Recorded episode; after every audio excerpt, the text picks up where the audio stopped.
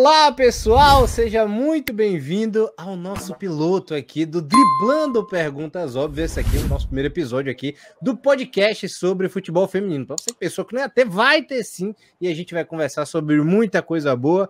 Comigo também, Rodrigo, Rodrigo Prado, seja muito bem-vindo. E vamos aqui falar de futebol feminino e falar de muita coisa, né, que, que o pessoal realmente não fala às vezes, né, não entra no assunto. Exatamente. É uma alegria estar aqui com você, Sérgio. A gente nas transmissões tem, tem falado bastante, né, das profundidades do futebol feminino e a gente teve até a ideia ali, junto com o Hudson, né, ele colocou também muitas vezes essa necessidade que a alternativa ela podia explorar de a gente falar com mais profundidade, com sensibilidade do futebol feminino de uma maneira um pouco mais é, é, detalhada do que a gente consegue fazer nas transmissões. Então vai ser um prazer é, desenvolver aqui com você. Oh, pô, vai ser sensacional. E como mais nada, né? Como aquela, aquela velha mendigada aqui, antes de mais nada, pelo apoio aí, você já deixa o like, né? E gostando do vídeo, claro, já se inscreve no canal. Tamo junto, é nós. E simbora, né? Vamos falar então aqui dos nossos temas, né? A gente, Rodrigo aqui separou algum roteirinho aqui pra gente ir seguindo aqui, pra gente ir comentando sobre essa, é, essa sobre esse vídeo de hoje, né? E vamos falar um pouco sobre é, é, o potencial né, do futebol feminino, algo que a gente via querendo conversar, coisa que surgiu ali da, da acho que mais indignações da seleção brasileira, mas podemos falar do potencial do futebol feminino, né? Pós sucesso da Euro, né? Porque a gente falando de seleção brasileira, a gente teve o contraste do mês de julho, né? Que aí à tarde a gente, a gente tinha uma, uma certa alegria pelo futebol jogado e à noite a gente já tinha uma certa um, um, o pêndulo já não pendia de uma maneira tão legal para o lado que a gente queria, entendeu? Pois é, o legal da gente ter uma referência positiva é justamente saber onde que a gente pode chegar. Né? Então, não adianta a gente só reclamar, porque senão a gente cai naquele erro de poder reclamar do futebol feminino. E a questão não é o futebol feminino. Quando a gente vê, especialmente o que a gente viu na, na Euro, né, o sucesso que foi, sucesso de público, sucesso de mídia, então, isso dá, assim, um, um pouco é, é, dessa, dessa dimensão do que, que foi essa Euro. A Inglaterra, a, a, o povo inglês, ele já acompanhava a seleção, a seleção inglesa, mesmo nos jogos mais é, de menos expressão, né? Se fosse ali um amistoso, fosse ali um jogo de eliminatórias contra uma seleção de menor expressão, Luxemburgo, Letônia, quando o jogo era na Inglaterra, o estádio sempre enche de alguma forma. Mas nessa Euro a coisa mudou de um patamar, mas muito. Né? As pessoas realmente se animaram muito com o que aconteceu. Com toda a Euro, não só a seleção da Inglaterra, mas toda a Euro teve uma qualidade muito grande nos jogos. Isso impressionou todo mundo e também o rendimento da seleção inglesa. E aí existe ali todo um, um contexto, né? Desde 1966, 56 anos que a seleção da Inglaterra, nem masculina nem, nem feminina, ganhava nada de expressão, né? A feminina é, sequer conseguia chegar numa final. Teve no ano passado a Euro masculina, que a Inglaterra perdeu em Wembley, né? É, a, a final para a Itália nos pênaltis. E aí todo esse contexto fez com que o povo inglês, mas também não só o inglês, mas o povo europeu e mundial também visse, visse essa Euro como uma referência para o futebol feminino. E aqui o tema é a gente falar do futebol. Oi? Não, porque até porque a gente viu do sucesso do Camp Nou também, né, no, na Champions anteriormente a gente teve uma, uma, Champions também que teve essa é, foi um marco também. Também pela qualidade técnica teve mas para quem já acompanhava já, já via é, uma certa qualidade ali.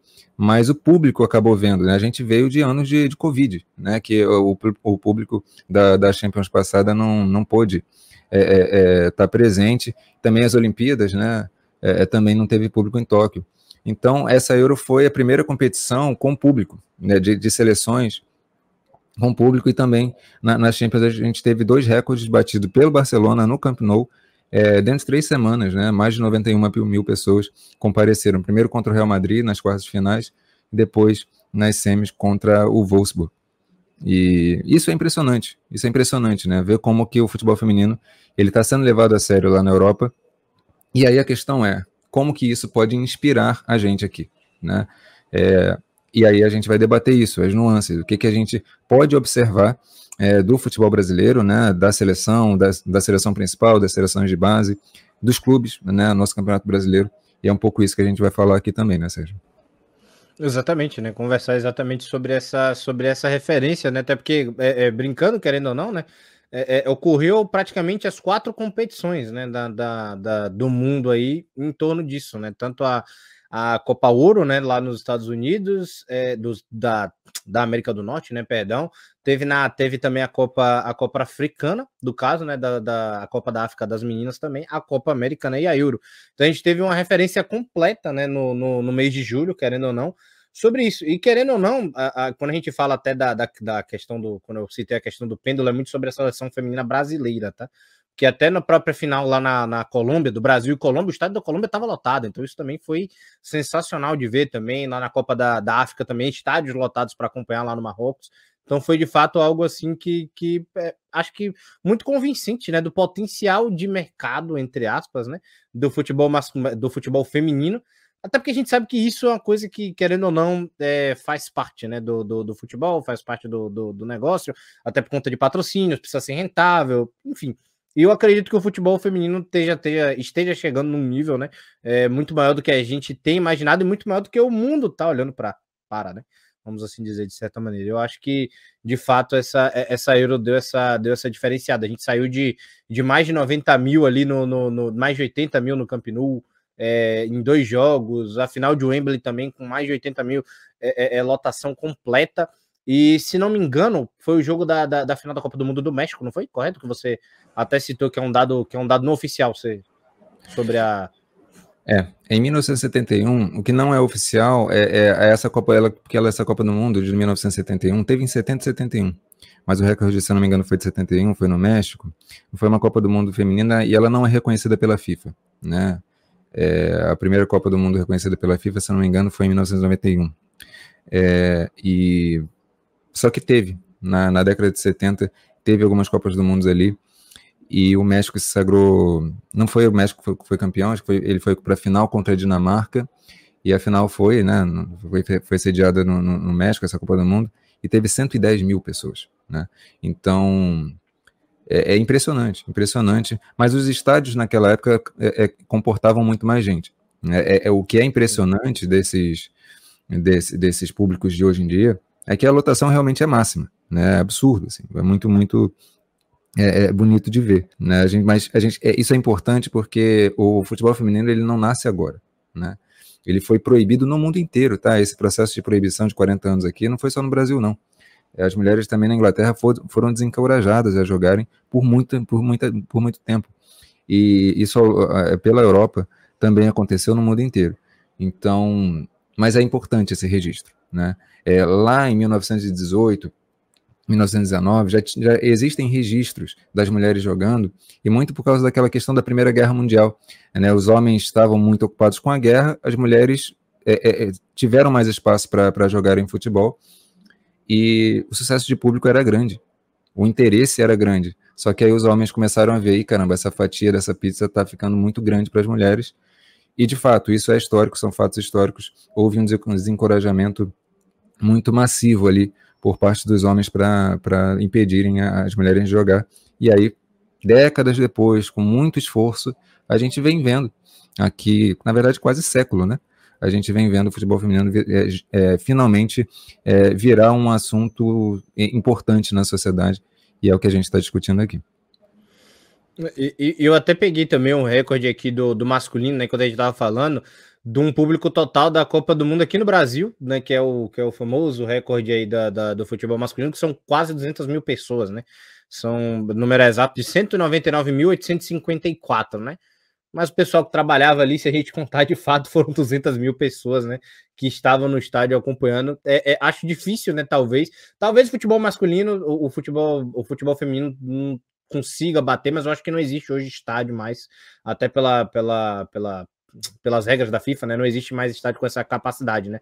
De passar dos 100, dos 200, mas ver esses estádios lotados nesses momentos dentro do futebol feminino, de fato, é muito importante, né? E ter esse encorajamento, inclusive, né? De, de, de ver os jogos, né? Da, do, do público se engajar. Óbvio que com a seleção, quando mexe com algo nacional, é algo muito maior. Sim. Até porque acontece de quatro em quatro anos. É Copa América, é Copa do Mundo, ou seja, qualquer Olimpíada são sempre eventos únicos, né? Que não acontecem é, é, é, de certa maneira. Então, obviamente, também há um engajamento maior do público nessa, nessas, nessas competições, mas já é um ano onde já, já teria se colocado próximo aos 90 mil ali do Camp Nou, né, na, nos dois jogos que, que, tivemos a oportunidade, né, e ainda num, num, clássico contra o Real Madrid, que eu acho que tem uma, uma parada muito simbólica, porque até quando a, quando a, quando a gente conversava, né, isso é, relacionando isso a Euro, né, a gente não esperava, né, a gente rezava para que o jogo no estádio do Real Madrid fosse o mínimo danoso possível para que tivesse o interesse na, na, na no jogo 2, né?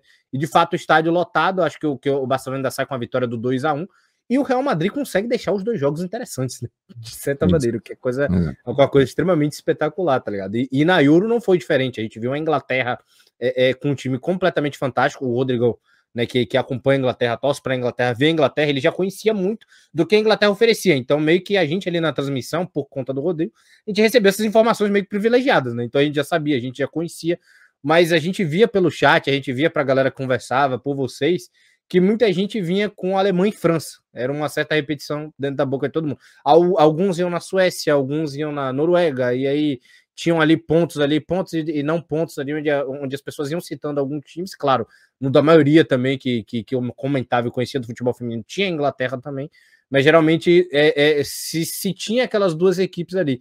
E a Inglaterra enfrenta a Alemanha, né? Nada mais, nada mais do que a, a maior campeã da, daquilo. Enche aquele Wembley e joga de uma maneira completamente espetacular, dando alegria para a torcida. É, o Rodrigo até me mandou também a, a, as comemorações. Você vai vendo os highlights das pessoas fazendo os vídeos dentro do estádio, fora do estádio, a alegria que foi para aquele público ver aquele tipo de título e como isso gera uma identificação. Ainda mais quando você gera uma identificação na escassez, né, para que isso para que isso aconteça, que é o que é o fator Inglaterra, né? Um exemplo aqui no Brasil que a gente é pentacampeão da Copa do Mundo, aí a gente ganha a Olimpíada e aí todo ano a gente ganha a Copa América feminina masculina. Não que a Copa do Mundo fosse perder valor, mas para a Inglaterra foi muito valioso. Tudo aquilo que estava naquele contexto, como ele falou, mais de 50 anos ali sem ganhar. Então acho que isso dá um dá um dá um toque diferente especial na Europa por dois motivos, pela pela pela compra né, da, da, da briga da Inglaterra.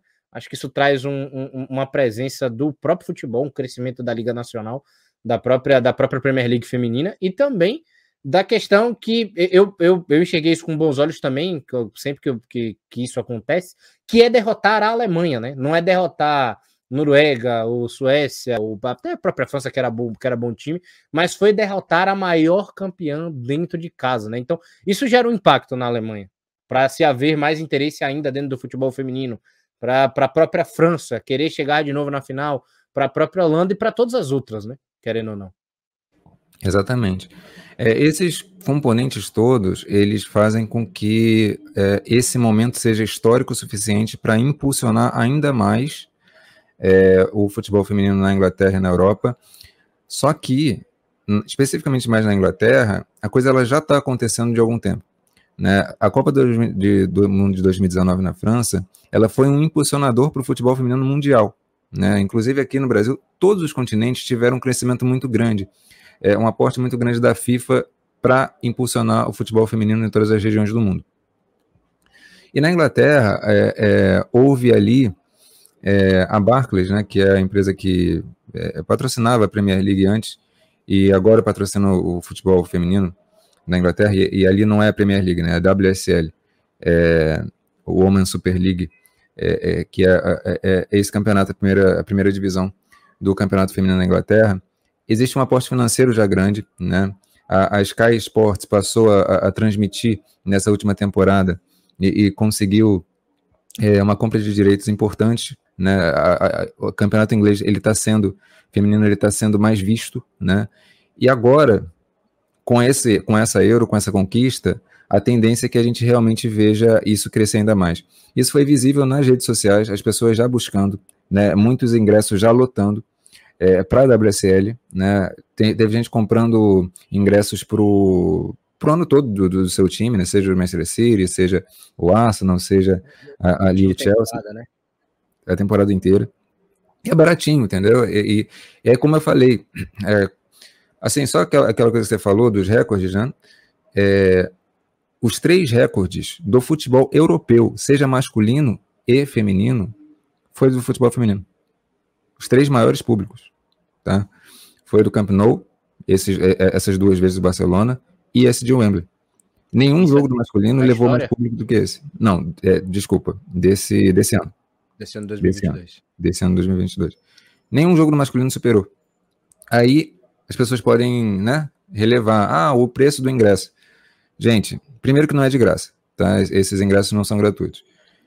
E outra, aquilo que eu falei no início, é, a procura por essa final de Wembley foi tão grande que teve gente pagando a revenda de ingressos por mais de mil euros.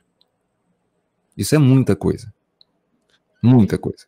E mesmo que o ingresso fosse de graça, tem coisa que é de graça e não lota. Tem que ter um interesse para ter público, não tem? Tem jeito. interesse, só que esse também é um ponto que, é, é, quando a gente olha assim, é o potencial do futebol feminino é apenas lotar estádio? Não, é ser rentável também. E Sim. quando a gente vê isso acontecer, é, é muito marcante. Porque, claro, a pergunta é sempre quais são os próximos passos. O próximo passo é encher estádio. A gente já vê que isso é possível, né? Os recordes são esses. Agora, pode ser rentável, mais rentável ainda, futebol está tá, tá, tá, tá, mostrando que sim. Então, é, a ideia aqui de falar um pouco do futebol europeu é, é falar um pouco desse potencial. Né? E a partir daí, né, Sérgio, a gente pode olhar é, para outros países, para outras culturas, para outros contextos e ver como que o futebol feminino mundial ele pode se desenvolver. E aí, como nós estamos no Brasil e precisamos defender o nosso peixe, e nós somos brasileiros e precisamos, né? É, entender como é que é esse processo, quais são os nossos próximos passos. Então, como você falou bem, a gente, o, o, o brasileiro, ele está acostumado a ganhar a Copa América, especialmente feminina, ganha quase todas, né? É, só que como é que tá? temporal ali é, é quase inexistente. Perdeu uma vez para a Argentina, né? Mas de fato, é, a questão é: o nosso futebol está acessando o potencial que precisa, que pode? Na minha visão, não. Do que eu ouço de você, também não. Mas a gente também ouve, é, pela mídia e pelo que se fala nas redes sociais, na minha sensação, pelo menos, quase que um passar de pano para determinadas coisas, uma adoração de pílula, quase que olhando o, o, feminino como um esporte meio café com leite ali. Ah, precisamos valorizar essas meninas e não sei o que. Sim, precisamos valorizar. Mas nessa valorização que a gente está falando, a gente está conseguindo realmente considerar e honrar o potencial que essas meninas podem dar? Na minha visão, ainda não. A gente está falhando muito em alguns aspectos. E aí é um pouco essa proposta que a gente é, é, tem com essa, né, com esse vídeo aqui, poder discutir um pouco mais aprofundadamente quais são os próximos passos que o futebol feminino brasileiro é, é, é tem é, para dar. E é um pouco isso, né, Sérgio? É, é acho, que, acho que você cita um ponto muito importante, né? Que é a questão da, da, da do pessoal ainda passar muito a mão na, na cabeça, né? No futebol feminino. Não, não tô dizendo que tem que ser atacar as meninas ou qualquer coisa parecida. Pelo amor de Deus, não faça isso jamais, tá? Em nenhum tipo de esporte. A questão, a questão é que é que precisa ser cutucada as feridas, né? Precisa dizer aqui, ó, tá errado aqui, tá errado aqui, tá errado aqui. Não se pode ficar passando sua mão na cabeça. Tem que corrigir, tem que consertar os erros. E acho que o Rodrigo até falou, né? Também, também ser uma dominha. Uma coisa que me dói muito, e aí que, que dá para ver dentro do, do futebol masculino, do futebol feminino, e principalmente isso no futebol feminino ainda é muito evidente por causa ainda da construção desse esporte, é que eh, nós, é, seja pela nossa cultura, eu não vou saber exatamente o porquê, mas é, é, desde a base do, do futebol que você joga ali na, na rua, qualquer coisa parecida, é muito instruído a gente trabalhar o improviso, né? A questão da, da do futebol brasileiro, né?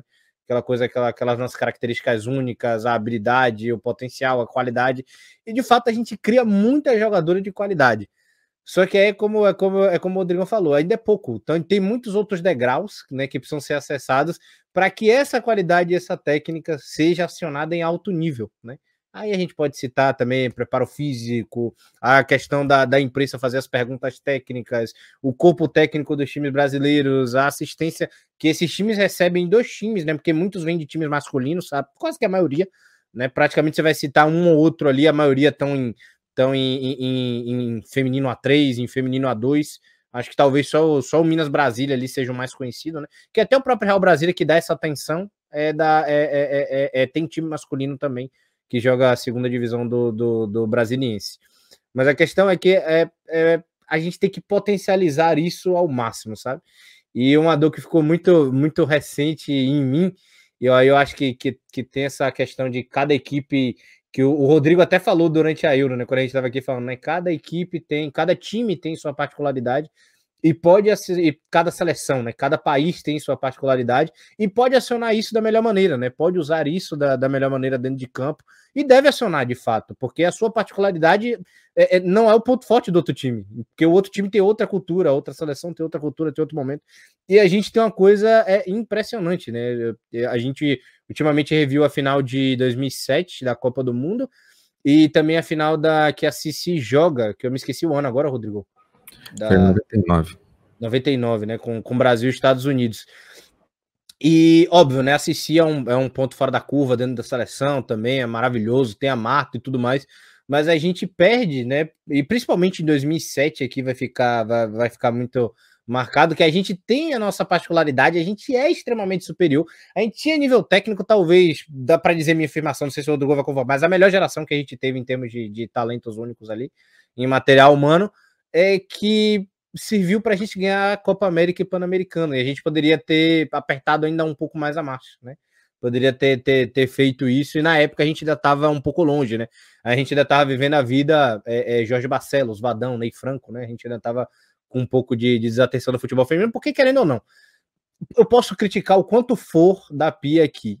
É um passo importante para o futebol feminino no Brasil você contratar uma técnica do futebol feminino por mais que ela não esteja agradando. Aí é outro patamar. Mas a decisão de não ser, por exemplo, não chegar e contratar o Lisca doido para ser técnico hoje da seleção feminina, seleção da Pia já é já é uma, já é uma coisa assim. As críticas da Pia a gente deixa para outra para outra instância, né? E é isso que eu acho, né? Acho que a gente teria que valorizar ainda mais essa, é, esse futebol brasileiro, as particularidades que a gente tem aqui, as qualidades que a gente produz aqui e hoje a gente viu até uma coisa bacana né, que eu estava que eu tava comentando com o Rodrigo, que eu vi o antes e depois. E, e aqui é só um exemplo mesmo da Maria, né? Que é a da, da, da Maria Dias, a Mariazinha do que é ex-Santos, né? Que está no Real Brasília.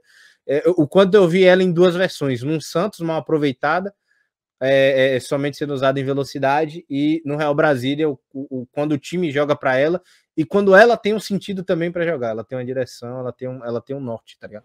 Então acho que isso aqui no Brasil, não, não só o Real Brasília, como eu falei, é um exemplo, mas nós podemos potencializar a nossa qualidade, né?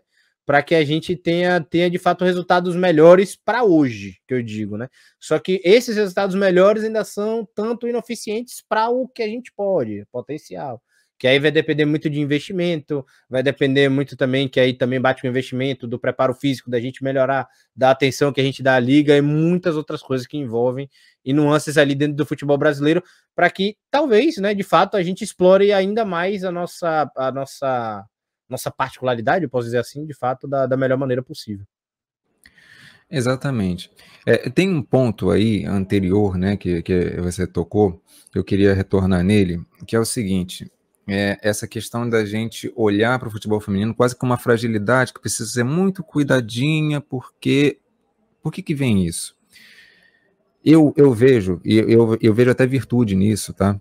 Embora seja um problema grave, mas eu vejo uma virtude que é o pessoal que cuida do futebol feminino, e o futebol feminino precisa ser realmente bem cuidado, é, eu percebo uma certa um certo cuidado para não ser poluído. Oi? É tipo um melindre, não sei. É, é um, um certo melindre para o futebol feminino não ser poluído com a lógica como o masculino é tratado. Então, existe na cobrança pelo futebol masculino uma brutalidade da torcida, às vezes uma rusticidade, inclusive na mídia, é, que é ruim. Quando a gente olha para o potencial que o futebol feminino tem, a gente está falando desse potencial, é, ser poluído com essas críticas exageradas, com essa coisa é bizarra que a gente vê no futebol masculino, que aí entra muito naquilo que a gente fala do masculino e do feminino, que as perguntas certas não são feitas, né? E aí, entre é, é, não fazer a pergunta certa e meio que olhar, ah, vamos valorizar o que está dando certo ali e tal, e aí não fazer a pergunta certa e querer que se tire uma treinadora, um treinador a, a, todo custo porque o resultado não está bom, e é o que acontece no masculino, você geralmente é, é, não faz as questões corretas, isso seria muito prejudicial para o feminino. Então tem uma questão cultural aí que eu vejo que acaba fazendo com que esse entorno do futebol feminino ele fique meio receoso. Tá, a gente quer expandir. Beleza, a gente quer expandir. Mas expandir pela lógica do masculino? Isso, isso põe um, uma questão que para mim é muito válida, tá? E também essa, é, esse nosso vídeo eu acho que tem, tem essa possibilidade de tocar nesse ponto. Aqui, por isso que eu falo, né, Sérgio, que a questão é a gente fazer as perguntas para a gente mesmo primeiro, tá? Não é não é olhando para fora, é para a gente mesmo. Como que eu posso contribuir para o processo evoluir, né? Sim. E isso é fundamental, porque é, é, primeira coisa, eu acho, né, que o futebol feminino tem particularidades que podem sim é, é, é contagiar a sociedade, o esporte masculino. É, tem virtudes que existem nas mulheres e, e, e no, na, né, culturalmente que a gente fala, é, no, nos esportes femininos, que, que a gente pode fazer isso servir de inspiração para o que acontece no masculino. Eu sinceramente acho isso. Então, é um processo, é um trabalho de transformação mesmo. E vem de dentro. E esses conflitos que aparecem, como é que eu vou criticar a Pia Sanderhage? Vai ser na grosseria, como eu, como eu faço com o Tite? Ou eu vou realmente perguntar o que que é aquilo ali que eu acho, honestamente eu acho, é, é que está errado, e acho posso achar que está muito errado, mas será que eu não posso ser respeitoso? Será que eu não posso fazer uma pergunta que ela possa de fato responder honestamente, e aí a gente travar um diálogo? Ou vai ser simplesmente, Pia, você está muito bem. Aí perdeu um jogo importante, tá fora. É assim que a gente trata? Ou será que a mídia ela não pode né, é, é, é cuidar do processo de vamos dialogar, vamos é, é, é buscar o entendimento do, de como que a treinadora ou o treinador está lendo aquele processo com o clube, porque essa humildade na crítica eu particularmente acho muito importante. É muito mais fácil a gente falar aqui de fora, né? É, ah, olhar para o potencial do futebol feminino. Ok. É, eu acho que a gente precisa fazer isso. E, particularmente, eu acho que nós, Alternativas, até fazemos isso de relativamente bem. Mas também é, isso inclui procurar entender como é que é a rotina das jogadoras, como é que é a rotina dos, do, do, dos treinadores, como é que é a rotina da comissão técnica, do clube, é, é, e entender quais são os desafios que estão nesse processo. E aí, tornar isso mais claro, qual é o próximo passo que a gente tem que dar. Mas, isso também não significa dizer tá tudo bem do jeito que tá, porque a gente compreende qual é a realidade. Exato. Então, medir isso é um desafio para a gente que está criticando, que a gente está analisando.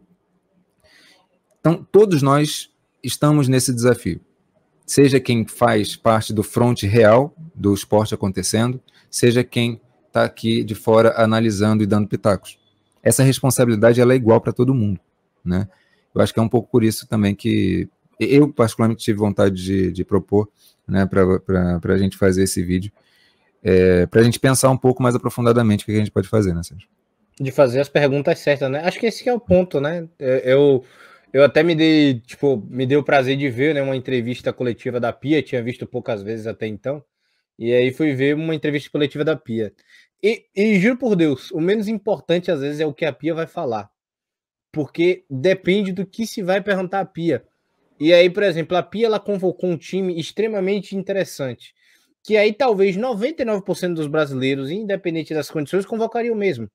Ou fazia, faria três alterações no máximo ali, três trocas, duas trocas, mas é uma base interessante, é melhor, são as melhores que nós temos ali e tudo mais. O resto entra em discussão de, de, de a famosa discussão de boteco, né? Não pejoriza, deixando de maneira pejorativa, mas aí entra também numa questão de preferência, estilo de jogo e várias outras coisas. É, onde a Pia convoca uma Duda do Internacional, coloca ela na posição errada, onde ela coloca quatro atacantes, basicamente, né, em posições incoerentes é, é, é, basicamente um, um, jogo extremamente desagradável de, de, de, se acompanhar, como acaba sendo a maioria das vezes, e não a, uma crítica à pessoa da Pia, tá? Esse é, geralmente é o que a gente vê em, em, em, campo. Enfim, o que eu quero dizer é que tinham muitas nuances para se fazer em perguntas, muitas coisas que ela podiam começar e perguntar, porque às vezes é, é, é, aquela coisa, né? Aquela coisa do, do que eu vi até num, num, num, vídeo relacionado a um outro esporte que eu acompanho, que é a questão da, da musculação que às vezes a pessoa começa a entrar numa nuance muito grande, tipo, às vezes a pergunta é óbvia. É o feijão com arroz, é, a roda já foi inventada, é só você ser prático. Por que a Duda não está sendo utilizada? Por que três atacantes de velocidade? E não sobre a construção de jogo da Lorena no gol.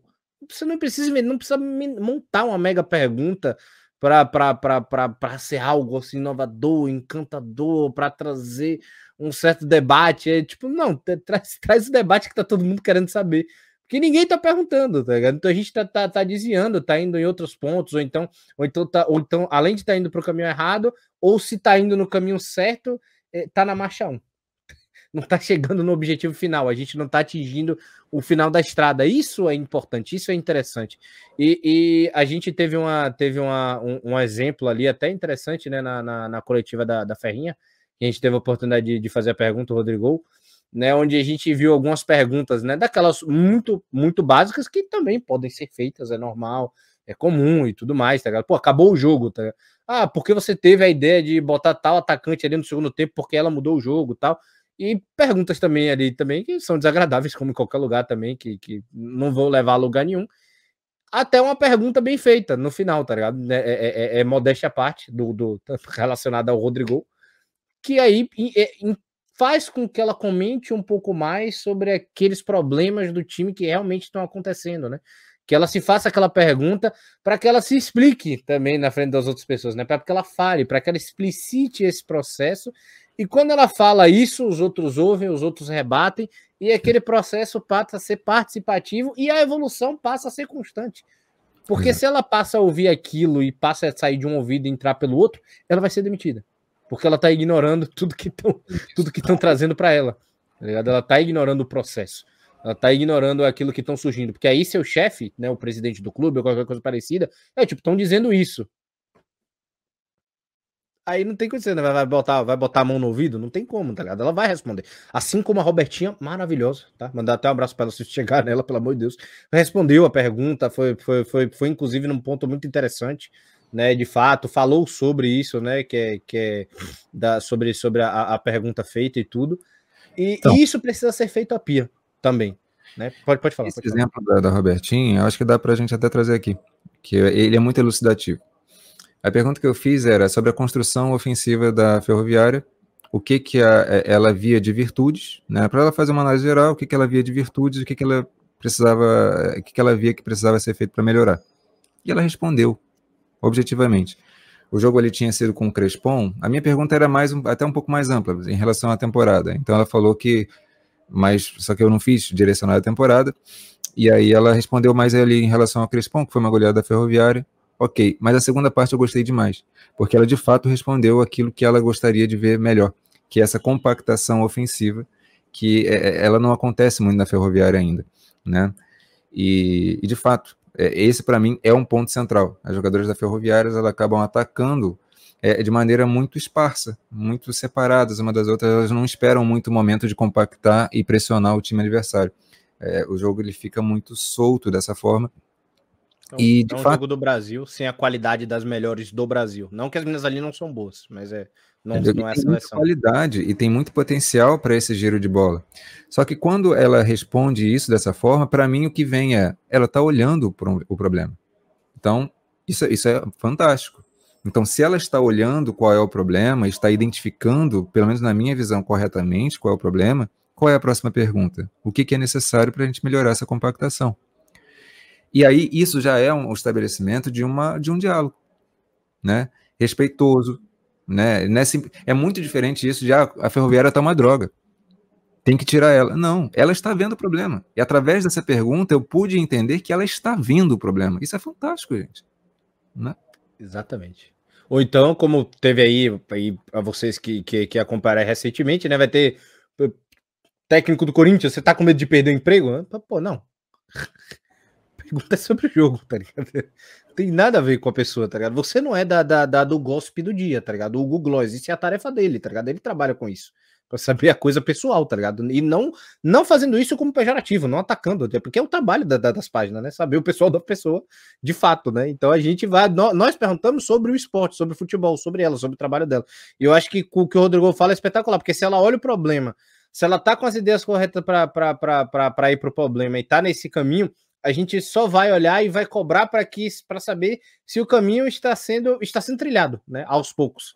Até porque se a gente para para pensar, a Ferroviária saiu de um título de, de Libertadores, né, é, no estilo de jogo da Lindsay Camila, que é uma técnica que joga numa maneira de que e deu muito certo agora, inclusive também, por mais que não tenha se classificado para a próxima fase, fez uma temporada espetacular no Atlético Mineiro e joga de uma maneira extremamente defensiva, né? Não, extremamente, né? Mas joga defensivo, né? Procurando sempre o contra-ataque, jogada de velocidade. Ela fez isso também com a equipe da Ferroviária, um time um pouco mais um pouco mais retrancado. E a Ferroviária, desde que eu me conheço dentro do futebol feminino de 2020 para cá, ela sempre teve o problema da, da, da, da, questão de alguns buracos entre as linhas, né? E quando o time se defende, ele se sente mais confortável, porque a linha se aproxima, porque você está dentro do seu campo, então rola uma tranquilidade maior. E a, a, Robertinha, ela chegou num nível, como, como o Rodrigo falou, até que eu, que eu fiz a comparação com o Brasil, que tem meninas muito boas ali. Mais até do que aquelas que, que por exemplo, é, é, possivelmente tenham ganhado a Libertadores. E com essa qualidade toda, você propõe jogo. Você tem objetividade. Então, tipo, Robertinha, e aí? O que, que você tá achando da construção? O que, que você precisa fazer? Como é que você vai ser? Nós temos essa mesma qualidade da seleção brasileira. E essa pergunta também precisa ser feita a Pia.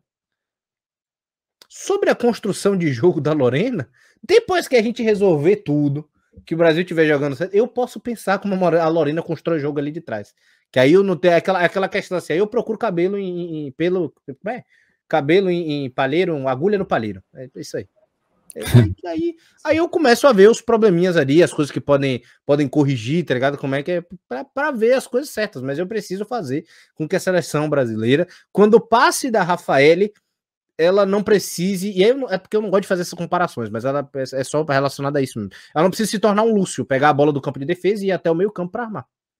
Ou então, quando isso vai para o meio campo, isso se perder. Então, é, e agora saindo até um pouco mais desse, plane, desse plano tático em si, mas é isso, precisa, precisa perguntar a Pia isso, ela precisa ser indagada. Por mais que numa coletiva ela não queira responder, ou numa coletiva ela, ela assim, se engasgue na resposta, isso passa a ser processado na cabeça dela. Ela passa a ter que responder isso, ela passa a se preocupar com isso. A imprensa vai perceber que ela, tá, que ela, que ela não está conseguindo direcionar isso e vai perguntar ainda mais sobre isso. E aquilo vai ficar em evidência até que seja corrigido. Porque o que acontece, né, Sérgio, é que assim, nós temos leituras de mundo, leituras de sociedade, leituras do esporte, leituras do jogo, como todos nós. Todos nós que olhamos para algo, nós temos uma leitura sobre determinada coisa, temos opinião. Quem está lá dentro tem também suas leituras. Mas o que, o que acontece é que a gente não pode, é, não ajuda nem um pouco a gente fazer monólogos. A Pia faz o monólogo dela lá, que ela vive o processo legal, mas eu que estou vendo de fora também tem questões que eu estou olhando, mas se essas leituras não, não, não se cruzam em determinado momento, se eu não consigo apresentar para ela o que está me preocupando, porque eu fico ali. É isso, a gente. Quando eu falo da questão do masculino, é que a gente é, é, muito mal acostumado, a gente acaba não conseguindo, a mídia, de uma forma geral, ela não consegue propor uma pergunta respeitosa, basicamente. É, é raro ver é, isso. Passa para emoção, e, né? É, a gente joga com, com, com o torcedor, entendeu? Por é. mais que o conteúdo seja aquele, ela é apresentada com muita agressividade. Exatamente, a forma de apresentação. Então a gente está muito mal acostumado na mídia de como que a gente estabelece diálogos respeitosos. E aí, quando a gente vai para o feminino, a gente se preocupa com determinadas coisas e não sabe formular. Porque a forma de apresentar pode ser bélica demais, então a gente evita, porque o feminino, e de fato, o feminino ele merece um respeito muito grande. É, é, é algo que precisa, é, é, a gente precisa ver como algo que é transformativo para a sociedade. Então também não é para ir nessa lógica bélica, mas a gente precisa apresentar as leituras que a gente tem. E a partir disso, aprender caminhos de diálogo. E é isso, o exemplo que eu dei. Viu? Teve a leitura parecida com a minha? Teve diferente? Vamos costurar isso daí. E aprendendo a fazer, apre, a, aprendendo a, a, a, a, travar esses diálogos de uma maneira mais saudável, não tenho dúvida nenhuma. É, não tem por que os treinadores fugirem, os treinadores e os treinadores fugirem é, é, é do, dos problemas entendeu? E por isso que eu acho que é uma construção conjunta. Todos nós temos responsabilidade nisso igual, entendeu? Não é simplesmente, ah, o cargo é dele lá, tá ruim, a gente tira. Não é assim. A gente pode contribuir para o processo também. Hum? Sai com, as, com os garfos e a foice e a, e a queimada assim, século XV, Fora Frankenstein, é tipo. Exatamente, exatamente. Não, não, faz sentido, tá ligado?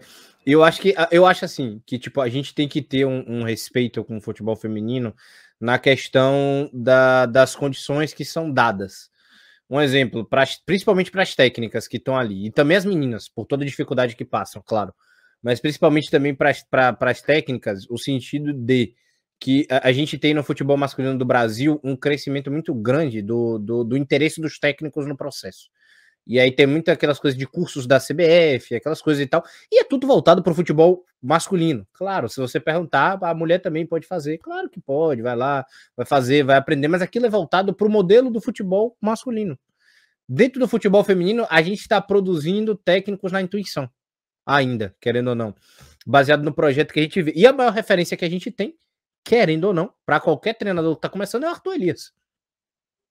Porque se a gente for parar para pensar, se a gente for parar para ver, é, alguns podem até também se, se focar na Pia, por ver como técnica da seleção brasileira.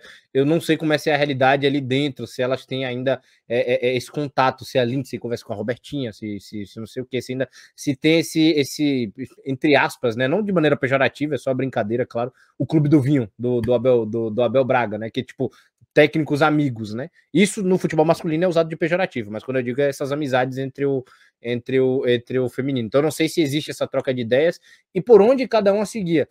Então, faz parte da imprensa também a gente ajudar nessa evolução.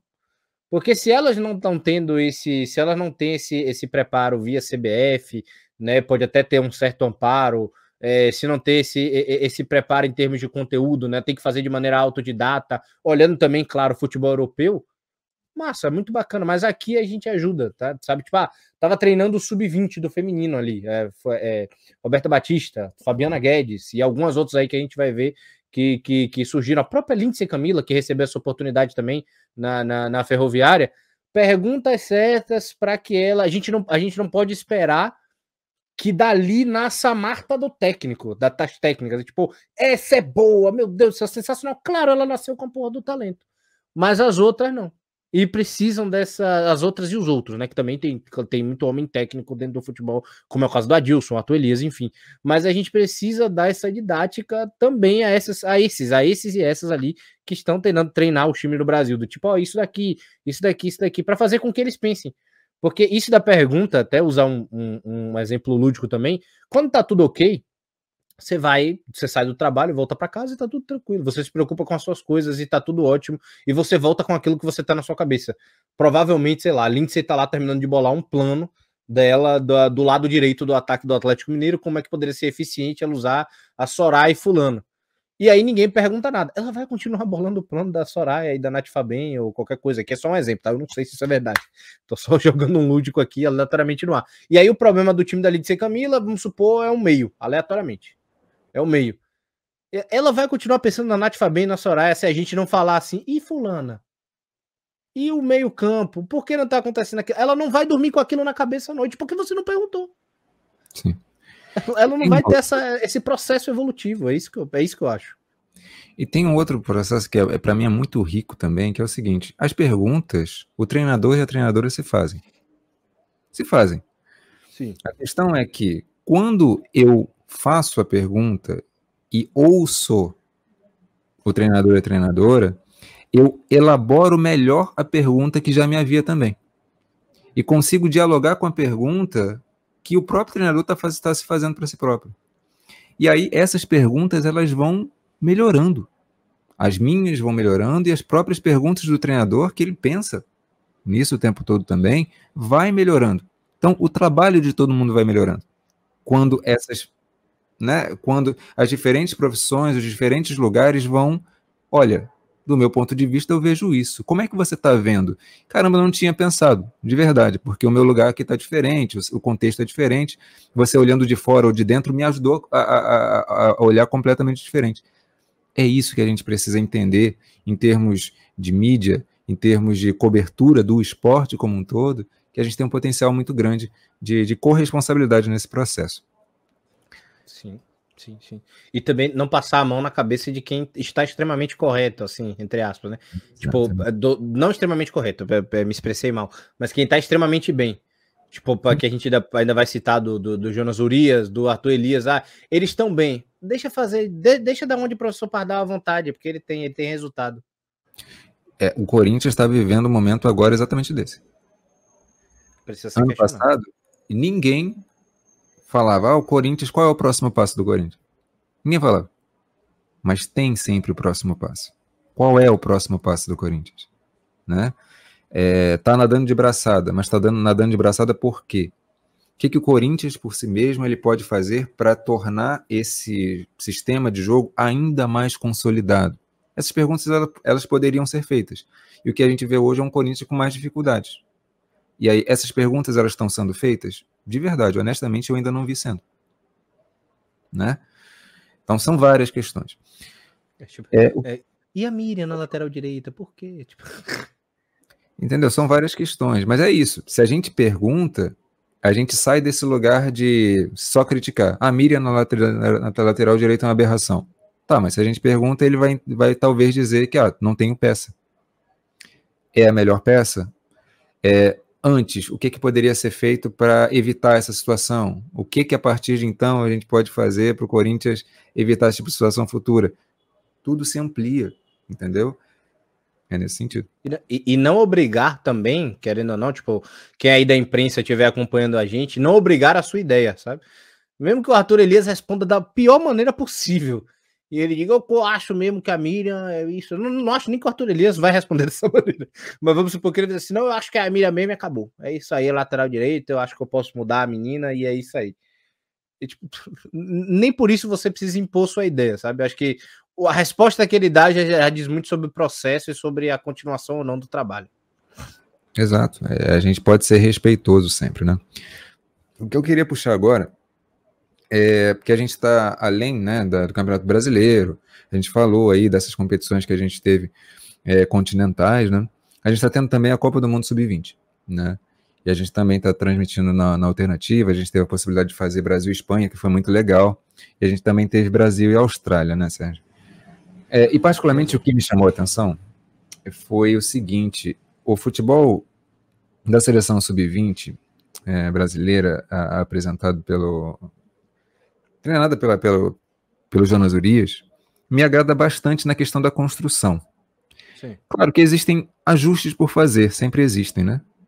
Mas o que se destaca para mim é uma diferença muito grande da sofisticação da construção que a gente tem do ritmo que a gente consegue empregar nos jogos, a constância, a frequência com que os ataques surgem é, é, é, com o tempo certo, com a leitura correta, a gente, a gente não se perde no ritmo, né? É, isso se apresentou contra a Espanha, que é uma seleção fortíssima, talvez seja a seleção mais forte do mundo, e se apresentou também contra, contra a Austrália a confiança também delas, né? Eu acho isso que é muito interessante, assim. Eu gosto de ver as confi... a confiança delas em campo me deixou bastante animada, né? Eu não vi ninguém se esconder no jogo, entre aspas, né? Isso acontece muito também, Sérgio, porque existe um trabalho coletivo sendo feito. Sim. A comissão técnica ela trabalha muito bem. Já tem um tempo, não é de agora. Nas Jonas Urias ele faz um bom trabalho. E aí a gente pode até voltar. Por que, que a gente falou lá da referência do futebol europeu? porque as referências são importantes. A gente né, estabelece referência e a gente, olha, a gente pode chegar nisso. Quando a gente olha a seleção para sub-20 e olha a principal, a gente vê um. Eu, pelo menos, vejo uma diferença gigantesca. Na Sim. principal, a gente não tem construção ofensiva, basicamente. É coisa Ou... de um Everest de uma para outra. Exatamente. E eu também consigo estabelecer uma diferença dessas mesmas jogadoras da sub-20 que né, se destacam coletivamente ali pelos seus clubes, muitas vezes isso não acontece. Sim. Sim. E. Ah, mas são talentos do sub-20. O time adulto, o, o, o, Campeonato Brasileiro da Série A1, a qualidade, o nível do jogo é muito abaixo, pelo menos da minha leitura. do Grêmio. oh, perdão, pode continuar. Eu diria de, de, todos os times eu vejo problemas sérios, tá? Particularmente. É, mas o que acontece é que pô, tem, tem alguma questão aí. Porque esse argumento de, ah, mas falta peças. Gente, a Islândia falta. é um time, é, é, um país com algumas centeninhas de, de, de milhares de pessoas. É um país muito pequeno. E consegue formar uma seleção masculina que disputa Euro e Copa do Mundo bem pra cacete, A feminina consegue disputar uma Euro bem pra cacete.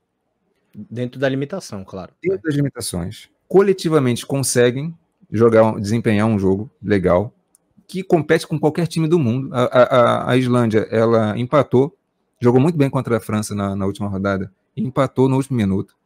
Foi bonito de ver. A Islândia toda, na, na, na Euro toda, e consegue potencializar suas individualidades. A parte coletiva consegue potencializar as individualidades que tem e tem. Então, todo time consegue.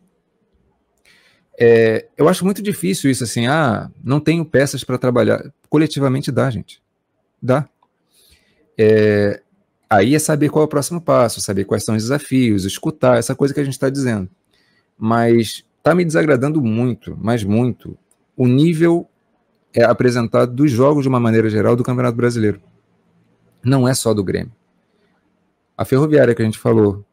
Ferroviária, sim, com certeza. O próprio Santos. Que Talvez tem... o Grêmio seja o ponto mais alto, né? Acho que do, do, desagrado do trabalho da, da, da Patrícia Guzmão em si. Talvez, mas todos eles. Todos eles. O próprio Santos, gente. É, a gente viu o Santos jogar contra a Ferroviária na, na, estreia do Paulista, a gente viu o potencial que aquele time tem. A Ferroviária estava ali meio em frangalhos, né? Sofrendo bastante. O Santos desempenhou um jogo muito bom. Só que ao longo de uma temporada, desafios aparecem. Como que esses desafios eles são vivenciados, experienciados e lidos? A gente viu o Santos ser eliminado. Com o potencial gigantesco que tem, não conseguiu nem se classificar. É, o São Paulo é, segundo colocado, não foi? Sim. Oscilou demais. Oscilou demais. Eu não consigo apontar quatro grandes jogos que o São Paulo fez nessa primeira fase. Grandes jogos mesmo. Eu lembro de um jogo do ponto Palmeiras que o São Paulo jogou muito bem. Mas. É pouco. São Paulo, São Paulo é pouco. É muito... São Paulo vive do, do, do, em geral ali, vive daquele meio campo, né? Que tem muita qualidade, que a, a Formiga, a Maressa e a Iá. Então, tipo, é tipo ter três grandes jogadoras. Obviamente, esse time vai acabar sendo superior, querendo ou não. Até por conta do, do meio campo. É, tipo, eu não tenho um atacante muito bom, uma zagueira muito boa. Eu tenho o setor do jogo muito bom. E aí, é por isso que eu falo assim. Voltando para a questão da sub-20. Sub-20 está desempenhando um bom futebol. A gente está vendo. Tem questões por ajustar, a finalização está ruim, está afobada, inclusive na criação muitas vezes mas a gente vê as jogadoras se potencializando e, e, e, mostrando um futebol que elas não conseguem desempenhar pelos seus clubes.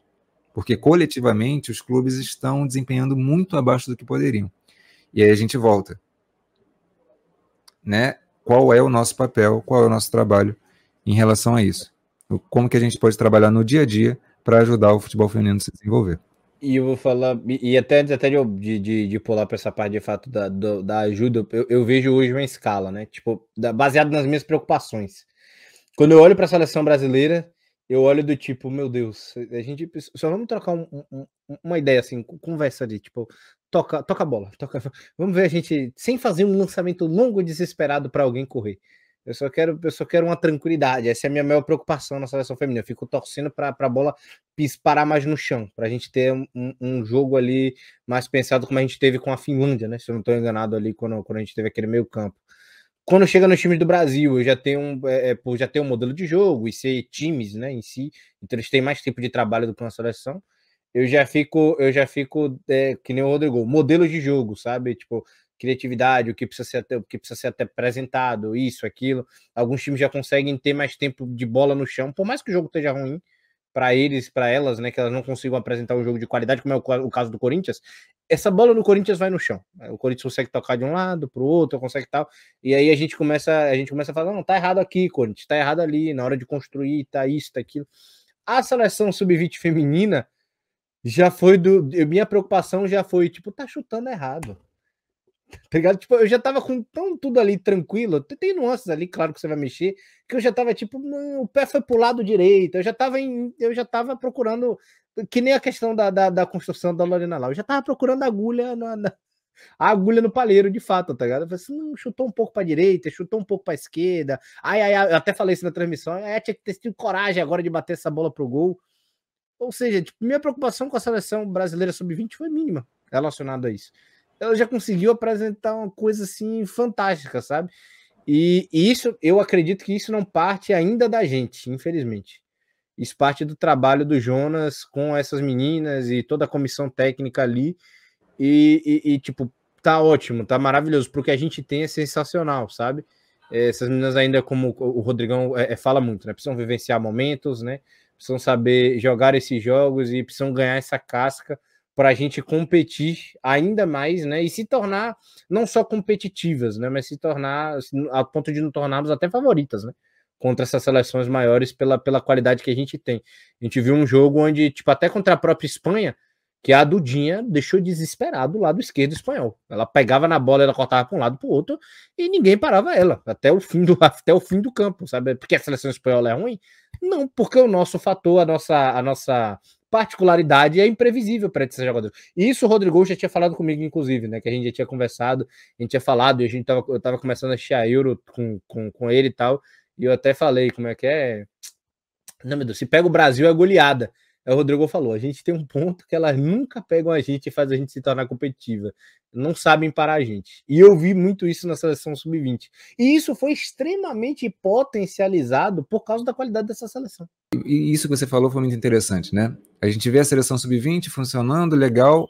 A gente é, é como se a gente fosse para a crítica direto do que está errado. Mas a gente se esquece de, peraí, por que, que está bom? Exato. Porque é senão a gente está perdendo todas as possibilidades, todas as oportunidades de olhar, por exemplo, no nosso futebol nacional, por que, que está ruim. A coisa não fica de, de ruim para bom do nada, só porque um bom trabalho lá é feito e eu não participo disso. Porque eu demiti o técnico no meio da temporada, ele chegou e mudou tudo milagrosamente, meu Deus. Exatamente.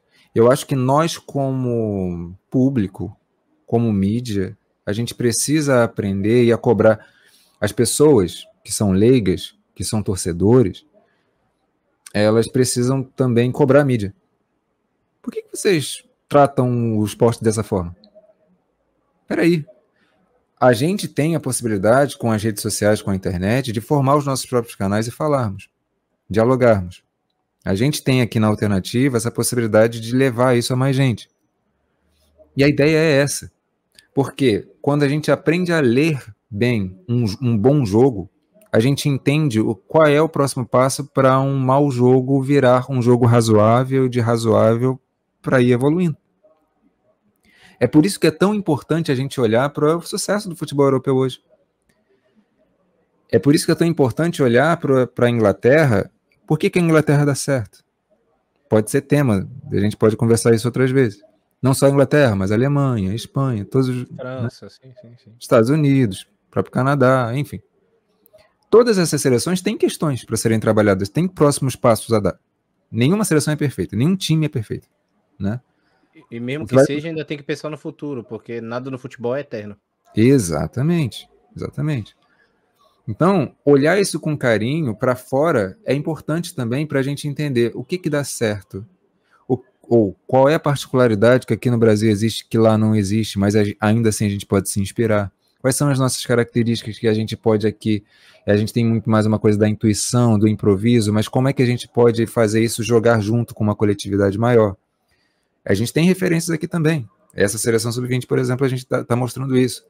É. A seleção sub-17 é, também, né?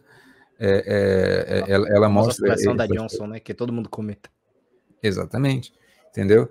Então, a, a, o Inter, o time sub-20, é, sub sub-17 do Internacional, é muito legal de ver, gente. Tem, tem preciosidades ali. São Paulo também. A gente tem trabalhos de base sendo feitos. Mas como é que a gente faz essa base ter um desenvolvimento para o profissional e aí o profissional se desenvolver com seu potencial já mais robusto? Eu já tenho até uma crítica relacionada, por exemplo, não a jogadora em si, a qualidade dela, ela não é ruim, é muito pelo contrário. Mas a gente tem um talento para mim absurdo que é a Duda Mineira, né, a, a, a zagueira do Corinthians e tudo mais. E quando eu acompanhei no sub-20, eu vi algumas, algumas falhas dela, né? Eu vi ela sendo expulsa no primeiro jogo também por uma, por uma certa imprudência, né? Ela tem uma certa qualidade para sair com essa bola, assim como a Débora do, do Red Bull Bragantino, ela consegue ter essa qualidade de subir, ter esse jogo um pouco mais à frente, né? Ter, ter, ter certas características ali é, é, é, é elevadas, vamos assim dizer. E quando ela subiu para o profissional do, do Corinthians, isso não aconteceu. Uhum. Isso não foi elevado, tá ligado? Isso não foi, não foi potencializado, muito pelo contrário eu vi o, Arthur Elias dando umas pardal com ela, assim, uma de professor pardal, assim, utilizando ela no lugar errado e tudo mais, e aí eu não vi um, uma jogadora de qualidade. Aí quem vê a Duda ali, e, e aí até o, o, como é o caso, por exemplo, do, das críticas do futebol masculino, é uma jogadora ruim. É qualquer parecida. Eu falei assim, não é possível ver essa menina no sub-20, essa menina é muito boa. Sim. Por que ela não tá conseguindo reproduzir aquilo? A própria Tarciane acho que é um exemplo disso. Sim. A Tassiane ela desempenha muito bem. Ela tem uma liderança técnica e mental no jogo do, do Sub-20 que é incrível. No Corinthians, obviamente, é, é adulto, é, é, profissional, outra história vai tendo dificuldade. Mas quais são os passos que a gente pode dar? É, de fato, assim, é, é... Agora, quer ver uma outra coisa que também a gente pode pegar? É pegar aqui, por exemplo, o Real Brasília. Real Brasília tem um time muito organizadinho, sabe? É, mostrou isso hoje, né? Embora o jogo tecnicamente tenha me desagradado bastante, mas boa parte do jogo a gente conseguiu ver ali o Real Brasília desempenhar dentro das suas possibilidades. É, só que falta ao Real Brasília, para mim pelo menos, uma conexão melhor entre o meio de campo e o ataque. É como se. Eu, eu vi vários jogos do, do, do, Real Brasília em que o, o Real, principalmente ali comandado pela Gabi Soares, ele conseguia com a Camila Pini, com a Sassá, aquelas jogadoras do meio de campo do, do Real Brasília conseguem circular muito bem a bola. É, é, muito como o Palmeiras faz. Muito como o Palmeiras faz. Né? Só que a diferença é que a articulação entre meio e ataque, quando a bola chega no, no ataque, o Real Brasília se perde um pouquinho, ele não consegue controlar esse, esse jogo de, dessa forma, não consegue construir de uma maneira muito robusta. Qual é o próximo passo para o Real Brasília? Isso fez falta hoje, porque hoje o Real Brasileiro ele precisava ser mais cirúrgico, ele precisava ser mais exato. Então, quando é, o time começa a perder as bolas, ele começa a se desencorajar e começa a jogar um jogo mais retraído, com medo, de muito desgaste físico. E tecnicamente foi pobre. Sim. É, então é isso, assim, todos os times estão a um estágio acima de outros e também estão abaixo. Questão é como é que um outro time, né? E aí isso é muito para nós, para as nossas leituras, para a gente fomentar melhor, para a gente formar melhor as nossas perguntas.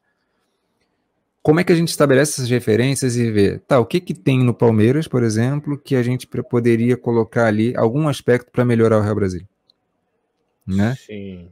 O Palmeiras conecta muito bem o meio campo e o ataque, isso é verdade. Entendeu?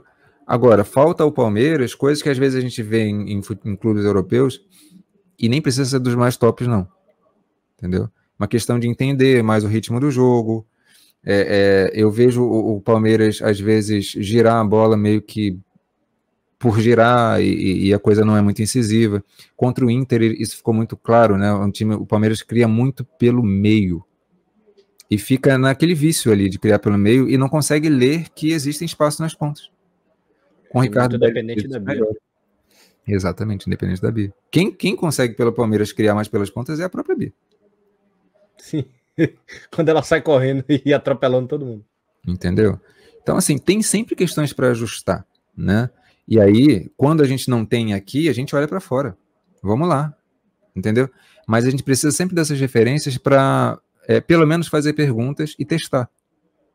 Né? No caso, os treinadores testarem soluções novas, dizendo, ó, estou testando isso e essa clareza. Que lindo seria poder dizer, poder ouvir de um Ricardo Belli, de um Hoffman Túlio, é, né, de uma Lindsay, olha, estou testando isso daqui porque até então, por mais que o meu time tenha vencido, mas está me desagradando esse aspecto.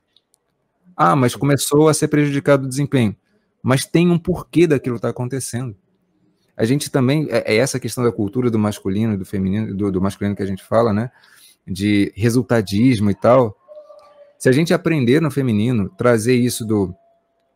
Gente, é, eu estou lendo uma situação e estou trazendo para vocês. Né? E aí a gente vê, a gente discute se, se isso faz sentido, se, se, se, não faz. Isso não, isso não é uma questão de tirar a autonomia e a autoridade do treinador. Né? Não tô, isso não é, não é uma questão disso, entendeu? é, é, a gente confia no trabalho, só que a gente também participa disso.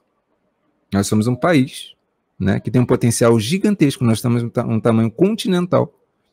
A gente revela jogador à torta direita, masculino e feminino, mas a gente vê trabalhos muito pobres. Trabalhos muito pobres porque não é só o treinador sozinho. A gente participa também. A gente pode cobrar, inclusive, de autoridades, né? E aí entra tudo, entra a questão de patrocínio. Porque quando a qualidade do jogo melhora, melhora tudo. Né? Melhora não é só isso, né? Melhora e... tudo. Toda uma, uma, uma, economia que gira também em torno disso. E disso eu concordo, isso eu concordo plenamente, mas até a questão que você falou da, da, da, da questão da, da, da autonomia, a gente vai perguntar com base no que ele fizer. A gente não vai moldar o projeto dele, sabe? Se ele tá jogando com três zagueiras, cinco volantes e duas atacantes, e ele tem lateral no elenco, a gente vai perguntar como é que pode aproveitar melhor a lateral. Se ela pode jogar de ala, se ele sente falta de uma defesa, a gente vai questionar, tá ligado? Ele pode arranjar soluções com base no que ele tem, tá tudo tranquilo, velho. A gente não vai deixar, a gente não. O jornalista não vai montar o time do Palmeiras, entregar na mão do Belo e falar assim: vá, bom trabalho, galera. amigão. É isso aí. Não, a gente vai fazer críticas baseadas no que ele apresenta. Só para até para para exemplificar isso. Exato, exato. Cara, uma coisa que, que, que de fato é, é, é, me, me pegou muito assim, que eu, que eu vejo, acho que são, acho que são dois contrastes, né? É, eu, eu gostei muito, eu, eu gosto muito, você falou do Palmeiras, né? Eu gosto muito de acompanhar o, a equipe do Palmeiras, justamente pelo volume ofensivo que ela entrega, desde que eu comecei a acompanhar. Tá ligado? A, a, equipe, a equipe do Arthur Elias, de fato, é, é, é, interessante de ver no ano passado, naquela Libertadores também, que saiu goleando todo mundo desesperado e acabou que foi a Ferroviária que foi campeão, porque se engasgou naquele jogo do, do, do Santa Fé, que a Robledo fez o gol no final e tudo. Mas é, é a parada, a, a coisa é do tipo, a gente pode utilizar essas jogadoras com muita qualidade, com com muita prioridade. Eu, eu, bato, eu bato muito na tecla, sabe? Porque às vezes eu vejo isso, é mais pra galera do chat. Eu sei que o pessoal que trabalha com isso. É, e aí vão dos meninos aqui, que eu posso testar o teu nome, as vibradoras, o Fute das Minas e toda a galera, Empório e tal. Tá, esse pessoal não critica as meninas, graças a Deus, é sempre geralmente revoltada a, a questão do, do, do, do, jogo mesmo e tudo, mas mais ao público, né? Que eu vejo que acompanha, porque vê muita gente de fora, e até vezes até mulheres, né? Que eu vejo em perfis, mas aí eu não sei também do outro lado, né? Porque às vezes tá com o nome de mulher aqui, também pode ser qualquer outra pessoa no celular da mãe, ou qualquer coisa parecida. Mas eu vejo muita crítica relacionada a essas meninas, e tipo, não, não critique as meninas, tá ligado? Acredite, as que a gente tem aqui, e, e quem tem aqui tem que ser muito valorizada, porque tem potencial para ser as melhores tem muito potencial para serem as melhores. Existem nuances no processo. Eu quero que vocês sempre batam isso na tecla, fixem isso na cabeça de vocês. É claro que o futebol feminino precisa de mais apoio, como o Rodrigo falou, quando a gente joga, quando joga bonito, quando joga atrativo, recebe mais patrocínio, recebe mais mídia, recebe mais atenção, tá ligado? Então você gera um, um, um envolvimento disso maior, mas é, é, é, é tipo, o que a gente tem aqui é muito bom é muito bom. A gente não vai ter em dois anos a qualidade física da equipe francesa. Isso vai levar mais. Porque a gente precisa mudar a estrutura de academia, estrutura de trabalho. A gente precisa não trocar os profissionais em si, mas melhorar os profissionais que a gente tem dentro do futebol feminino, né, dando capacitação, dando curso, tá ligado? Incentivando, é, é, é, de fato, é, apostando dentro do futebol feminino.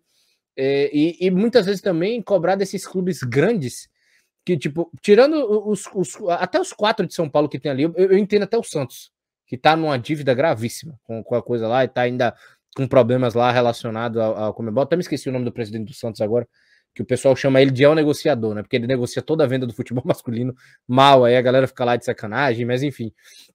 Mas tirando esses quatro, tem o Atlético Paranaense agora, né? Tem também o, o, o Fluminense, que tá lá também. Tem a equipe do Vasco agora que foi comprada pelo, pela 777 Partners, agora que também foi, foi, foi é, é, evoluiu e tudo mais. É, é, a equipe do Flamengo já tem mostrado certos investimentos. Na minha visão, ainda. É, é, na minha visão, ainda está muito no, na, no sentido Brasil, a equipe do Flamengo, mas é porque eu estou participando, né? Tipo, ah, vamos contratar a Pia, tipo, vamos contratar um português lá então, tipo, beleza, já foi um passo em direção ao futebol feminino, a quem contratou, a quem foi, mas o cuidado ainda precisa ser maior, só que aí já são outras instâncias, né? Mais é, dentro ali é, é, um, é um olhar mais específico. mas a esses times que estão aí a fazerem investimentos dentro do futebol feminino, sabe? Não permitir que, que o Bahia, por exemplo, pare três meses.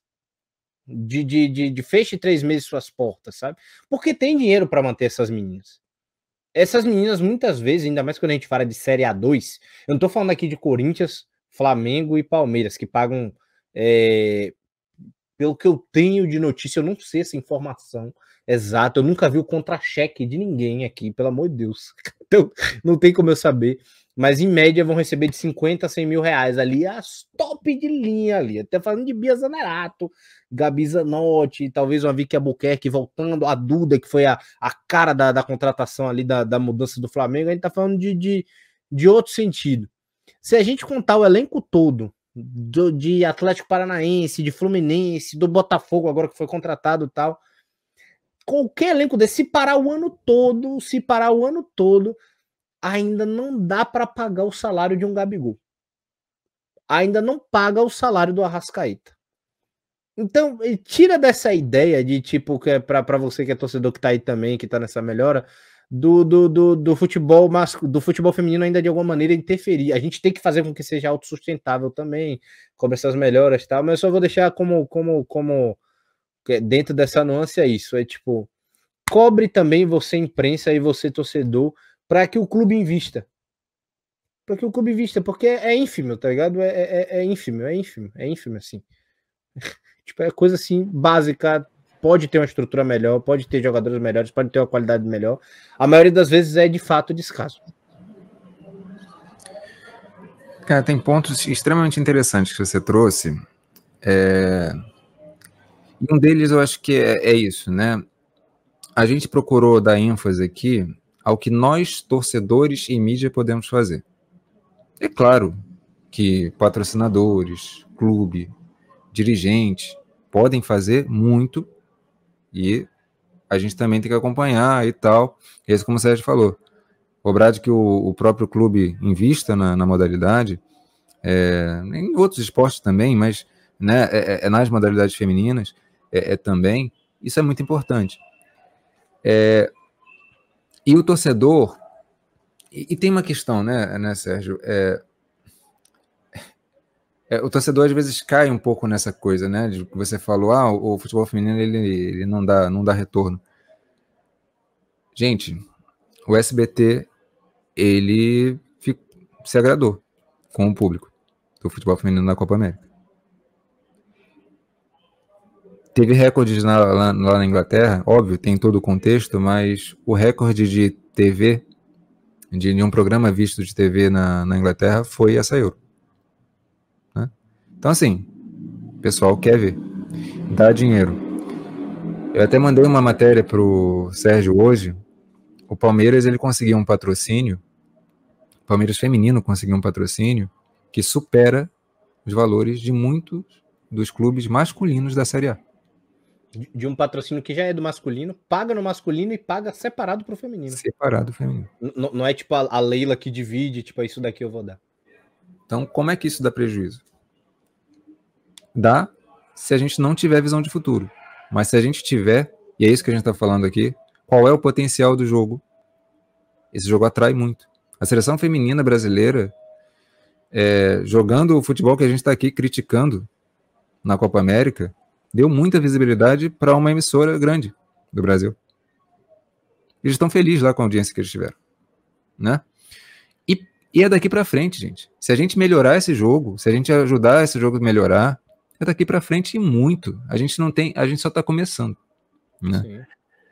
E quando a gente fala assim da capacidade das jogadoras, a jogadora é ruim, gente, eu posso falar isso porque eu sou um apaixonado mesmo pelo, pelo jogo feminino quando a menina ela se envolve com o jogo, ela desenvolve, ela evolui. E tem uma diferença grande para o masculino, e, e, é uma coisa que é, todo treinador que eu ouço, eles falam a mesma coisa.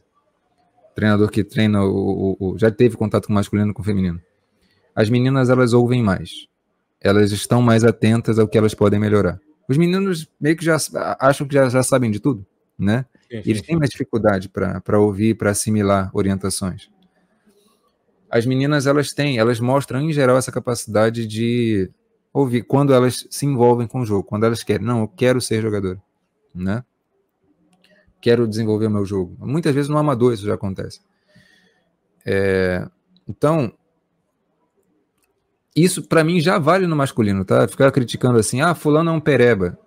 Coloca um treinador legal que faz ele encaixar uma função legal no time. Rodinei. Reinaldo de São Paulo. É, um monte de, de exemplo, né? São jogadores que têm limitações, mas eles conseguiram se identificar ali no esquema de jogo, um sistema de jogo, conseguiram. Não, eu posso ser uma liderança nisso aqui.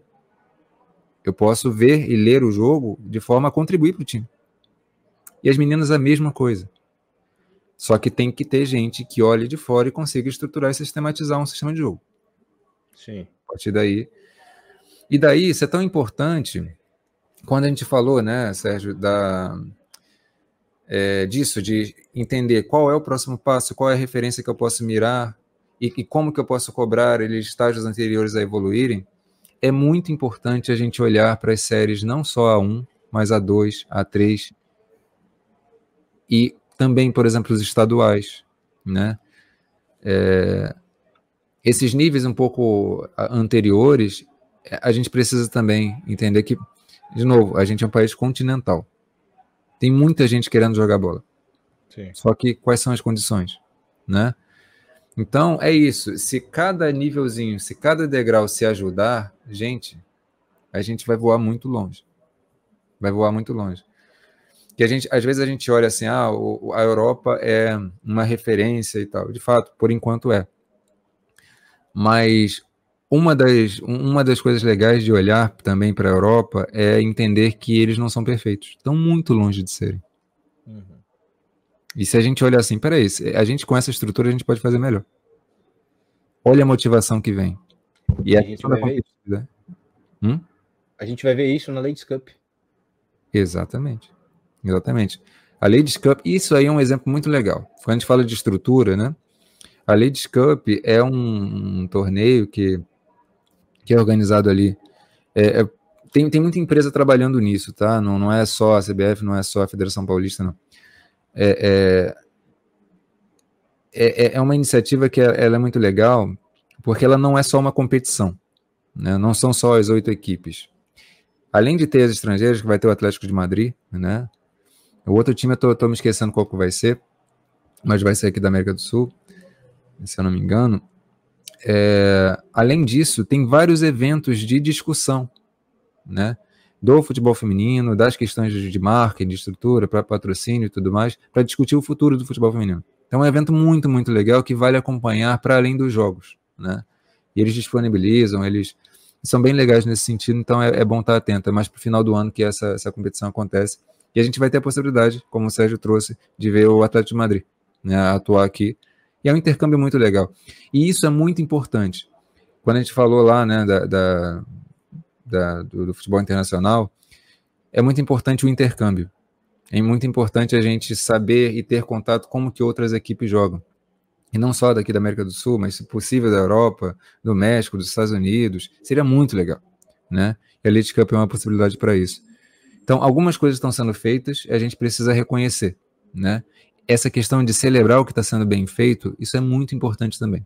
Porque senão a gente sempre fica com o fardo de, ah, a gente precisa melhorar, melhorar. Peraí, a gente não tem nada que celebrar? Temos, temos sim. Há quatro anos atrás, nada disso que está acontecendo no futebol feminino era possível de se imaginar. Nada, nada. Jogo sendo transmitido em TV aberta, nas, nas principais TVs. Não, não era possível imaginar isso. É, recorde de público, gente pagando mil euros para uma final de, de euro. Não era inimaginável. É, isso lotar estádio do futebol feminino, que fosse de graça. Ninguém queria ver esse negócio. Gente, tem muita coisa para celebrar e é exatamente por isso que a gente precisa usar essa energia de caramba, tá acontecendo um momento histórico para vamos lá, vamos criar coragem porque dá para ser muito melhor e dá para acelerar esse processo. Dá para ser bonito esse negócio. Sim. Né? Então, acho que é isso. Por isso que eu me sinto muito, muito feliz de, de poder estar é, tá aqui com o Sérgio. Né? O Sérgio foi uma, uma pessoa. Eu, é uma felicidade para mim ter encontrado ele na vida, assim, É, é, vai para além da questão da alternativa aqui. E é isso, a gente, a gente discute, né? Tem outras pessoas também, o Robert, né? Que, o meu amigo Robert Schlemmer. É, tem várias pessoas que eu poderia agradecer imensamente aqui é, por contribuírem. É isso, cada um com as suas leituras. O Serginho com, a, com, a, com, a, com as leituras dele, a gente vai se contribuindo com o outro, a gente vai fomentando isso que, caraca, é, a gente só se enriquece. E a, a ideia desse vídeo era isso, né? Era a gente poder, tá, como é que a gente pode levar essa visão que a gente conversa tanto um com o outro, levar isso para um público um pouco maior. A ideia era um pouco essa, e aí é daqui para frente, né, Sérgio? Sem sombra de dúvida, pô. É, são, são as melhores conversas possíveis, né? Querendo ou não, acho que a, que a gente consegue ter um, um papo ali de, de, de, vamos assim, de alto, alto nível de, de complexidade, né? Sobre, sobre futebol e ao mesmo tempo entender as dores, né? Baseado no que a gente, no que a gente vê e assiste. Ao, no exemplo de eu, seis horas da manhã num dia, né? Resolvo acordar e assistir porque o YouTube me recomendou Brasil e Alemanha, né? A final da Copa do Mundo e da, da, da feminina. E aí, eu, e aí depois eu mandar 10 áudios pro Rodrigo de, de uma hora e meia, somando assim. Sacanagem à parte, mas deu falando indignado pela derrota do Brasil contra a Alemanha, como se fosse hoje, ao vivo, né? Coisa assim. Mas é, é, é, é basicamente isso. Então a gente enriquece, a gente traz essa. É, é, a gente também tem esse passado que a gente pode também, de fato, usar de parâmetro, isso é muito bom tá ligado? A história também tá aí pra gente, pra gente se basear, pra gente ver e tudo mais. E fica aí aquela coisa do tipo, acho que minha avó, minha avó até falava, né, da, da, da questão assim, como é que é? Quem não ouve, quem não ouve, quem não ouve cuidado, ouve coitado, né? E a gente já perdeu a, a nossa melhor geração. Então, tipo, foca agora, foca vamos, vamos construir, já foi, tá ligado? Não tem mais agora que chorar pelo leite derramado, é construir e, e, e, evoluir com base no que a gente tem. E nem por isso vai ser impossível a gente chegar no, no ápice e, e, de fato, esse espaço, essa coisa da gente poder conversar aqui entre a gente se estende pelo meio da comunicação que a gente consegue levar a vocês, que vai ir dos comentários até quem ouviu dos comentários e estava lá comentando e estava ouvindo e que vai, vai acompanhar com a gente, vai levar para si e vai comentar com outras pessoas, tá ligado? Então gera um ciclo, gera um debate a partir de uma, de uma ação. E parte do que a gente comentou aqui o tempo todo, né? Do que a gente está conversando, a gente precisa expor isso. Porque não, não pode ficar com o escudo passando a mão na cabeça, tá ligado? Tipo, vamos debater, vamos, vamos agir, vamos fazer a, a parada girar para que o futebol feminino, de fato, que a gente possa dar o nosso apoio, tá ligado? Porque eu ainda não sou o Bill Gates para investir 90 bilhões no futebol feminino, porque senão eu faria. Mas daí a gente pode ainda fazer baseado no que a gente tem, no poder que a gente tem, que também é uma arma muito poderosa, que é o poder da comunicação e o conhecimento dentro do esporte. Talvez eu queira concluir com uma coisa. É, quando a gente fala esporte feminino, futebol feminino, eu, sinceramente, não vejo isso como totalmente separado do masculino. Eu vejo é, uma possibilidade grande da gente aprender com o esporte feminino e melhorar o masculino, porque eu, particularmente, eu, eu ouço muito isso do Sérgio também, e de várias pessoas, na verdade, muitas críticas ao masculino. Alguns processos que são vivenciados ali, a forma como as coisas são vivenciadas, ou são muito tóxicas, ou estão numa lógica completamente distinta do esporte, da propósito do esporte, né? Então tem coisas complicadas ali. E quando a gente evolui é, da maneira correta o feminino, isso pode também servir de inspiração pro masculino. E como propósito de vida mesmo. Para mim, a ideia não é só trabalhar o feminino, mas é utilizar dessas inspirações para também evoluir o esporte como um todo porque o esporte ele é muito mais do que esporte, ele reflete a sociedade. O esporte ele reflete a sociedade. Então, não é só as mulheres, são os homens também. Nós homens temos muito o que aprender com o futebol, com o esporte feminino. Eu, eu vejo isso. A gente vê uma sociedade que tem muito mais hoje em dia essa pauta, ainda bem, essa pauta do feminismo, etc. Mas de verdade, Sérgio, eu posso dizer isso assim é, é no esporte onde eu vejo os homens mais se transformarem em função do que as mulheres podem fazer, o que elas são capazes de fazer. Isso é incrível. E por que não? Isso pode também transformar o esporte masculino. É, essa Sim. toxicidade, essa lógica errada como, como, a gente vê as coisas acontecendo, né? Então, de fato, fico feliz, assim, e, de, de, de a gente poder tocar nesses pontos, né? Para mim é da mais absoluta importância e fico, fico feliz demais a gente poder ter, ter tocado nesses assuntos. Ah, pô, espetacular, querendo ou não. E isso, de fato, é, é, é, algo, a, é algo a se pensar mesmo, né? Para a questão do, da evolução do feminino, né? Poder amparar o masculino, querendo ou não, de, de maneira futura, a gente fazendo a evolução da, da, da maneira correta. Pode, pode, pode. É, porque eu acabei esquecendo de um ponto, né? Porque um dos pontos é esse, quando a gente fala assim, ah, eu daria é, 90 bilhões para o feminino se desenvolver, mas dinheiro só não basta. Sim, a questão que do esporte e da sociedade, ela também ela é muito afetiva. Ela também é muito de entender contextos sociais. Ela também é muito de entender a sociedade, é de ler o mundo. É, no masculino, a gente tem times gastando milhões, bilhões, e a gente vê futebols pobres. Pobre. Por que que isso acontece? Percebe? Dinheiro só aquilo que você falou né, né, nesse vídeo, né, agora há pouco. A disparidade entre masculino e feminino é gigantesca no, no quesito financeiro. Sim. Só que muitos jogos do feminino, pelo menos na minha visão, eles superam muito em termos de jogo bem jogado e bem lido o masculino. Bem mais. Por que, que isso acontece? Isso é triste também. Isso é, isso é legal porque mostra o potencial do jogo feminino e do ser humano como um todo? Sim, é legal pra caramba. Mas ver jogos do Campeonato Brasileiro Masculino tão pobres como muitas vezes a gente vê, jogos de Libertadores. No meu caso, pelo menos, jogos de Champions League.